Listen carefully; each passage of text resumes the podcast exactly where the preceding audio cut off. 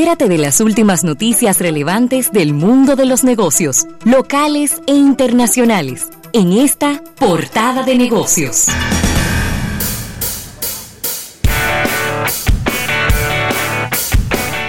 Bien, señores, y recordar a nuestro público descargar nuestra aplicación, tanto para Android como para iOS. Colocas la palabra mágica, el pronombre del programa, y ahí eres parte de toda esta historia. Y recordar las vías telefónicas 809-539-8850. Bueno, hay una empresa, hay una marca muy conocida en la República Dominicana, que son, es la marca Bumblebee, marca que se hizo muy popular por las eh, latas de atún. Sí. De tuna. En muy mal estado financiero. Y están pidiendo protección por bancarrota. La famosa protección del capítulo 11. Aquí te tengo otra que está bien grave. Pues sí. Ellos están inclusive enfrentando cargos criminales, multas, y bueno, ellos se declararon culpables de un esquema de arreglar precios con Starkist y con Chicken of the Sea. Es decir, para que me entiendan, tres empresas del mismo sector que son eh, fabricantes y en la, eh, eh, enlatadores, por llamarle de una, empacadores de, de tunas, se sentaron, se pusieron de acuerdo para subir los precios. Y eso está penado por ley penado por en ley. los Estados Unidos. Bueno, una, un- el año pasado, no,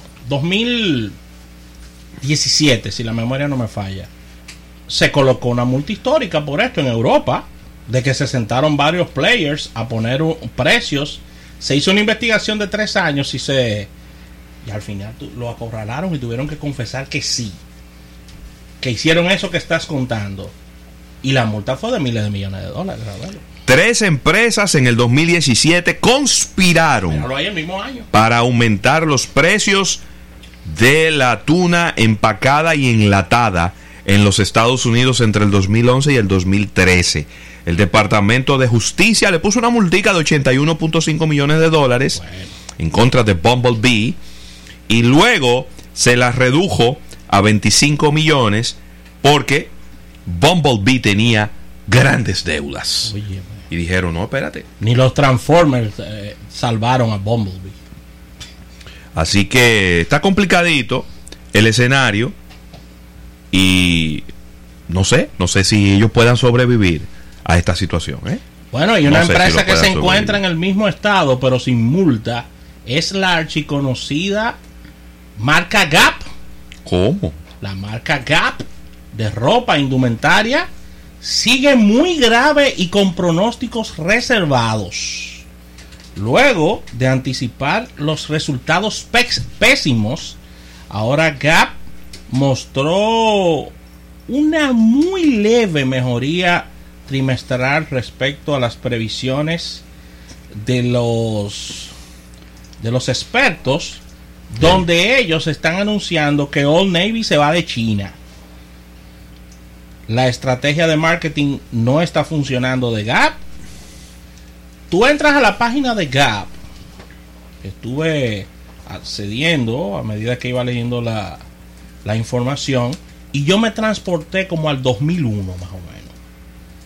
Falta de innovación, los mismos modelos. eh, Gap tiene situaciones. Ellos tienen, ellos tienen, a ver, la misma empresa, ellos la, La- partieron en varios pedazos. pero que era, pero que era la misma empresa. Eh, es Gap, Old Navy, Sí, Banana Republic. Banana Republic, eh, y, y todas son marcas que están en problemas. Sí. todas son marcas que están en problemas. Así que está complicado eh, el, el- el escenario para ellos. Ellos perdieron, ellos perdieron la, la, esta relación que ellos tenían con los baby boomers.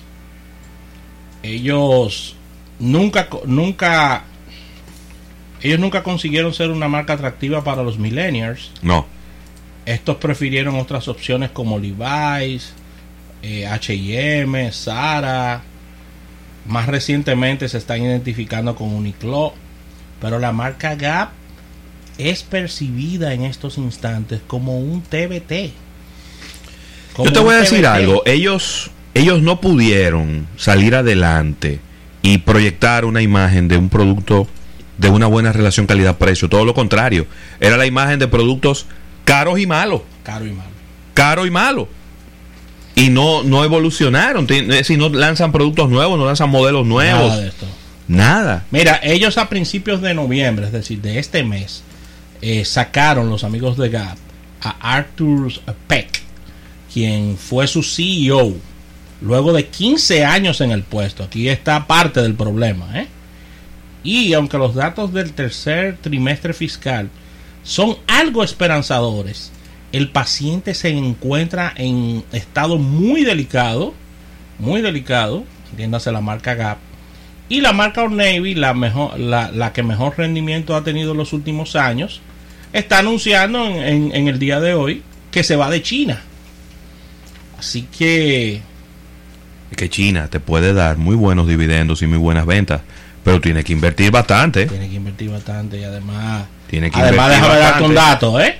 Contada con las dos manos, y me sobran dedos, las marcas norteamericanas que en este instante están siendo exitosas en China, ¿eh? Ay, sí, es verdad. Si no, pregúntenle a Ford Motor Company. Si no, pregúntenle a los amigos de Apple. Sí, Si no, pregúntenle también complicado. a los amigos de, de las motocicletas. Eh, ay Dios, las, las que hacen mucho ruido. tra, tra, tra, tra. Sí, Harley. La Harley Davidson. Pregúntenle Bueno, pero cómo- que yo te voy a decir cómo- algo. Bueno, pero le, Hasta estaba, la Harley, hasta la Harley Le- pueden, tienen excusa. pero le estaba yendo bien y ahora le está yendo mal. Pero por, e- todas. pero por eso te digo que ellos tienen excusa. Por, por lo menos hay un tema, una un miedo de la gente porque se supone que van a aumentar los precios. Pero las otras que tú mencionaste no tienen excusa. Sencillamente le está yendo mal y punto.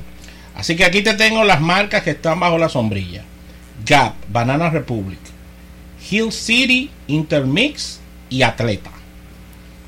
Hay varias marcas que no son muy populares. No, el departamento, departamento de mercadeo No, eh, con asiento en, el, en, en- en la policía secreta. Así que muy lamentable. Esta es una noticia que le da muy fuerte a, a- a todos aquellos. E inclusive Gap fue la marca de ropa conjuntamente con Old Navy que abrió la relación a principios de los años 2000 y finales de los 90, que abrió la relación entre las personas que viajaban y traían ropa o aquellas que comenzaron a comprar ropa a través de internet. Estas fueron las marcas que dieron el opening a, a- esa relación. Pero ese vínculo se perdió en el paso del tiempo con la marca Gap, que en algún momento era una marca que generaba mucho prestigio, una marca que daba mucha moda, una marca que estaba vinculada a una clase media, media alta acomodada, pero todo esto se fue perdiendo con el paso de- del tiempo y ellos basamentaron mucho sus ventas en, en la parte de los jeans, de los vaqueros, que a nivel general se encuentran muy mal esta categoría Sí, desde gente- el punto de ya venta La gente no quiere usar jeans. ya la gente no quiere usar jeans y la gente está prefiriendo, oye, qué cosa tan extraña. La gente está prefiriendo comprar camisas, manga cortas y mangas largas denim, es decir, eh, parecidas a jeans con diferentes modas que los mismos pantalones jeans. Sí. Yo invito al público a que acceda, que a mí me llegan las notificaciones eh, semanalmente de la marca True Religions para que vean el cambio de True Religions con relación a los precios. Antes tú no podías adquirir un True Re- Religions en 70, en 60 dólares. Ahora tú hay una caterva de pantalones en 60 y 70 dólares que tú puedes pedir a través de la página. Me caigo muerto ahí mismo. Así que ahí 60 está. dólares, Sesen- 70 dólares por uno. Sí, pero antes eran 300 y 400 dólares. Sí, pero y así mismo le pasó, le pasó a Diesel. La misma historia, Sí. 300, 400, 250 dólares y han tenido que cambiar su estrategia de precios, José Luis Ravelo. Bueno, o se, va- o se lo van a tener que comer con yuca. ¿Cómo? Con yuca y aguacate lo van a tener que comer los pantalones porque si no se están vendiendo, ellos lo están vendiendo caro. Exactamente. Con yuca y con aguacate. Es que hay una, hay una desvinculación con el público y hay un tema de moda también, combinado, que ellos no han podido hacer el clic ahí. Y han venido otras marcas, de menos a más, a trascender y a robarles el mercado. Mira, en el día de ayer, ya en el mercado local, aterrizando en la República Dominicana, tuvimos en un evento donde se, se, se dio a conocer la fusión entre una empresa local y una empresa extranjera que es Delivery RD y Pedidos Ya. Pedidos Ya, según no- nos informaban sus ejecutivos bastante jóvenes y dinámicos, es la empresa de sistema de delivery más importante en América Latina. A nivel de participación, a nivel de empleados, Bueno, pero es que ellos están en, mira, Uruguay, Argentina, Chile, Bolivia, Paraguay, Colombia, Panamá y ahora República y Dominicana. ahora República Dominicana. Delivery RD, un emprendimiento de, de- de jóvenes amigos nuestros. Sí. Eh, Iván te mandó muchos saludos. Un Raúl. abrazo para él. Eh, y un emprendimiento que, que nace de, de esta idea de estos jóvenes con mucho éxito. Pero llegó un momento ya que desde el punto de vista financiero y de crecimiento ellos necesitaban un brazo como pedidos ya, Sí, está bien. y realizan esta fusión. Ellos siguen siendo parte de la empresa y la marca cambia de nombre. Ya decimos adiós a Delivery RD y ahora somos Pedidos Ya, donde ellos eh, invitan al público a descargar su aplicación. Está muy bien. Vienen con nuevas ofertas, mayor cantidad de, de empleados para dar un mejor servicio, un, un know-how importante en Latinoamérica y un brazo financiero necesario para el crecimiento de este tipo de negocios que demanda mucho de esto. ¿Por qué lo digo? Porque tú necesitas manejar un personal, Ravelo, importante, que son los muchachos que van y te entregan Claro, lo delivery. los delivery. Y tú necesitas tener un inventario de motores porque ¿en qué van a llegar a tu casa? Bueno, pero que normalmente los motores son de los mismos muchachos. A veces sí, a veces no, explicaban ellos. Mm, ah, mira, yo no me sabía, no me sabía eso. Entonces, eh, se necesita un brazo financiero importante Claro. para, para este tipo de Yo te voy a de decir manera. algo. Yo creo que hay una gran oportunidad de crecimiento de pedidos ya. Porque herramientas como Globo a mí no terminan de convencerme. ¿Cómo? He tenido muchas malas experiencias Eso, eso, eso. con mucho. Globo. Muchas malas experiencias con Globo. Yo he utilizado Uber Eats, pero Globo- Uber Eats funciona, vamos a decir, de manera aceptable. De manera aceptable. Yo creo que todavía tiene oportunidades de mejora. la experiencia mía no ha sido mala, pero he pedido poco, ¿eh? Sí. He pedido poco. No puedo decir que son, eh, no soy un heavy user de la, de la aplicación. Experiencia es buena, experiencia no, no es mala, pero creo que creo que puede mejorar. Sí, por supuesto. Creo que puede ¿Qué mejorar. tiempo Entonces, ya tiene Uber Eats aquí? ¿Dos años? no más. Más de dos Tiene años. más de dos años. Tiene más de dos años. Entonces, lo que te quiero decir con eso es que hay una oportunidad para satisfacer un público que no está siendo satisfecho hoy en día. Ay, No, es verdad. Hay muchas creo- quejas. yo creo- So- solo que tenemos que transportarnos a las redes sociales, ahí nos damos cuenta, ¿eh? Y hay un tema de precio. Es decir, pedir una comida de 300 pesos para que te cobren 100 es mucho. Pues tú me dices que yo voy a pedir algo de 1000 y me van a cobrar 100 por traérmelo. Estamos hablando de un 10%. Sí. Pero cuando yo pido algo de 300 pesos y me cobran 100 por traérmelo, estamos hablando de un 25% del, del, del- del costo del... 25, sí. Un 25%. del costo. 25% y sumarle, y sumarle porque no es el caso de todos, pero debes de sumarle la propina que se le da siempre algo a, lo- a los muchachos para que para, para ayudarlo y para que sea parte de, de, de de cierre de servicio ya, ¿no? Con relación a este tema. Pero sí, revisar el tema, como bien dice, de costes para, para que el cliente se motive más al pedido. Totalmente. Así que ahí creo que hay una gran oportunidad de crecimiento y creo que esta alianza que han hecho eh, es muy oportuna y, le- y- Pero ojo, y le- solamente le hemos- en el caso de pedidos ya, Ajá. solamente hemos enfocado el comentario en la parte de alimentos. Ellos tienen una serie de aliados estratégicos que no son alimentos. Entiéndase farmacias, tiendas comerciales, que, como bien dices, aumenta el, el espectro y la oportunidad de pedidos ya.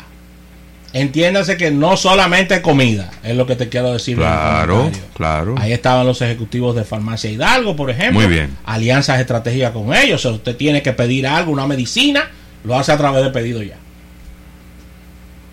Sí, porque, y, y dirá Rafael Fernández, pero, y dirá Rafael Fernández, pero, pero una medicina yo la pido en la farmacia de la esquina. No todas las medicinas están en la farmacia de la esquina. No. Hay una medicina que puede ser especializada que no esté en tu farmacia cercana y ahí tú necesitas otro tipo Mira, de delivery para que te la hagan de llegar. Tú has Me ha pedi- pasado- me ha pasado a mí. Perdóname. ¿Tú has pedido medicina a la farmacia para que te la lleven a tu casa? No, eso con una hora de antelación. Pero una hora de qué? Una hora de antelación. Pero ojalá. que se te olvide el pedido. Ojalá fuera ¿Se te una olvida? hora. Yo he pedido medicina y me han llevado cuatro horas después. Cinco horas después. ¿Se te olvida el pedido? no, ¿Se yo he ido a olvida? buscarla. ¿Cómo? Pero Yo me he levantado y le he ido a buscar. Sí, porque eh, llega un momento en que la cabeza te está doliendo y que tú la y, cuatro, necesitas. y cuatro horas más tarde tocan el timbre. ¿De dónde? De la farmacia. Digo, pero ¿y para qué ya? Ya yo la compré. Ya no la quiero, gracias. Ahí, ahí hay muchas oportunidades. Muchas oportunidades, Muchas oportunidades en el mundo. Pero porque atento dice que no se daña, no tiene que llegar frío ni caliente. No importa la hora. Entonces le entregan 22 pedidos al mismo delivery. Para que salga repartido. Ya tú puedes decir, si te, tocó de último, te embromate. Entonces, Es cierto. Hay, hay- hay una oportunidad, como me muy, dice ahí. muy grande. Muy grande. Así que con esta información cerramos esta portada de negocios del día de hoy. Eh, vamos a un pequeño break y al retorno vamos a hablar un poquito de economía. Vamos con nuestro capítulo bursátil, Chief.